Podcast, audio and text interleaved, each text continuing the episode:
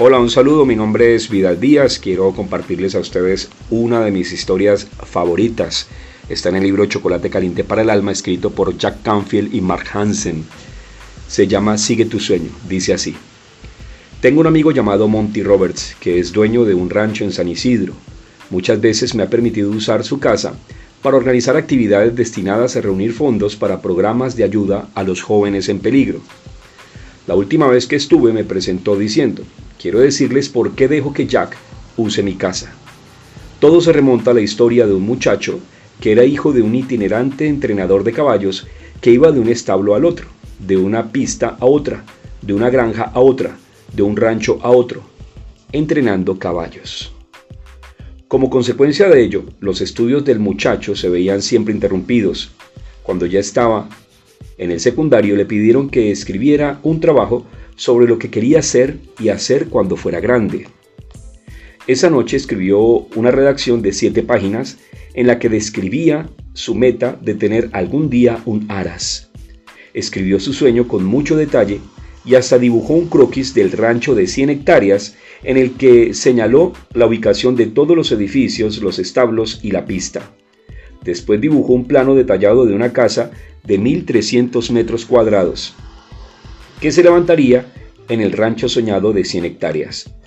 Puso mucho de su corazón en el proyecto y al día siguiente se lo entregó a su profesor. Dos días más tarde, recibió de vuelta su trabajo. En la primera página había una M roja grande y una nota que decía ven a verme después de clase. El chico del sueño fue a ver al profesor después de clase y le preguntó por qué me aplazó. El profesor le dijo, es un sueño poco realista para un chico como tú. No tienes dinero. Vienes de una familia itinerante. No tienes recursos. Para tener un aras hace falta mucho dinero. Tienes que comprar la tierra. Tienes que pagar por la cría original. Y después tendrás que pagar muchos gastos de mantenimiento. No podrías hacerlo de ninguna forma.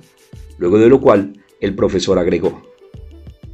Si vuelves a hacer el trabajo con un objetivo más realista, reconsideraré tu nota.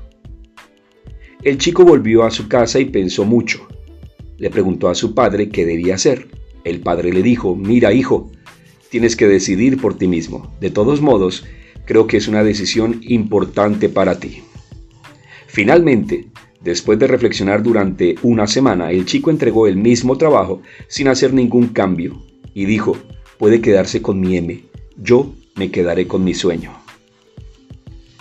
Monty se volvió entonces al grupo reunido y dijo, les cuento esta historia porque están sentados en mi casa de 1300 metros cuadrados en el medio de mi aras de 100 hectáreas. Todavía tengo aquel deber del colegio enmarcado sobre la chimenea. Luego agregó, lo mejor de la historia es que hace dos veranos ese mismo profesor trajo a 30 chicos a acampar a mi rancho durante una semana. Cuando el profesor se iba dijo, mira Monty, ahora puedo decírtelo, cuando era profesor tuyo, era una especie de ladrón de sueños. Durante esos años robé un montón de sueños de niños. Por suerte, tuviste suficiente sentido común como para no abandonar el tuyo. No dejes que nadie te robe los sueños. Obedece a tu corazón, pasare lo que pasare. Jack Canfield. Un abrazo, Dios le sonría.